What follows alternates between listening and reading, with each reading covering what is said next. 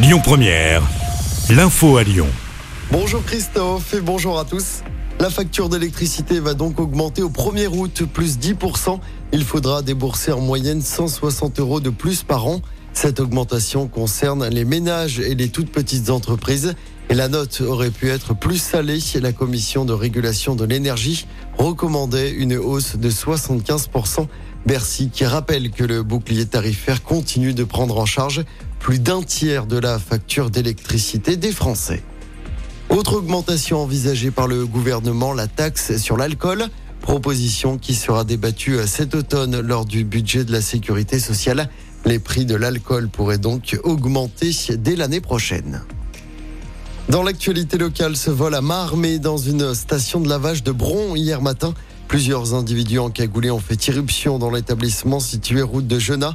L'employé a été menacé par les deux braqueurs dès l'ouverture de la station. Les braqueurs, armés d'une bombe lacrymogène, ils se sont fait remettre la recette de l'établissement. Le butin s'élève à 1000 euros environ. Les malfaiteurs ont pris la fuite en voiture après le braquage.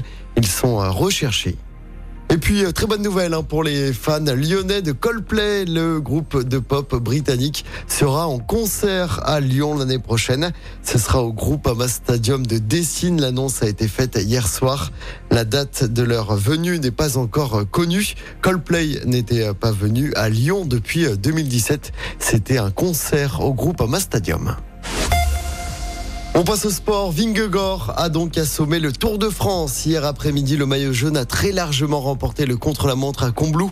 Il s'est imposé avec 1 minute 38 d'avance sur son rival Pogacar. Le Slovène est désormais relégué à 1 minute 48 au classement général. 17e étape à suivre aujourd'hui avec une belle étape de montagne. 166 km entre Saint-Gervais et Courchevel. Et puis en football, mauvaise nouvelle pour l'OL. Le club n'aura pas les mains libres pour son mercato estival. En appel, la DNCG a confirmé sa décision. Le gendarme financier du foot français confirme les sanctions d'encadrement de la masse salariale et des transferts qui pèsent sur le club de John Textor. Ce dernier s'est d'ailleurs montré très agacé par cette décision de la DNCG. Écoutez votre radio Lyon Première en direct sur l'application Lyon Première, lyonpremière.fr et bien sûr à Lyon sur 90.2 FM et en DAB+. Lyon Première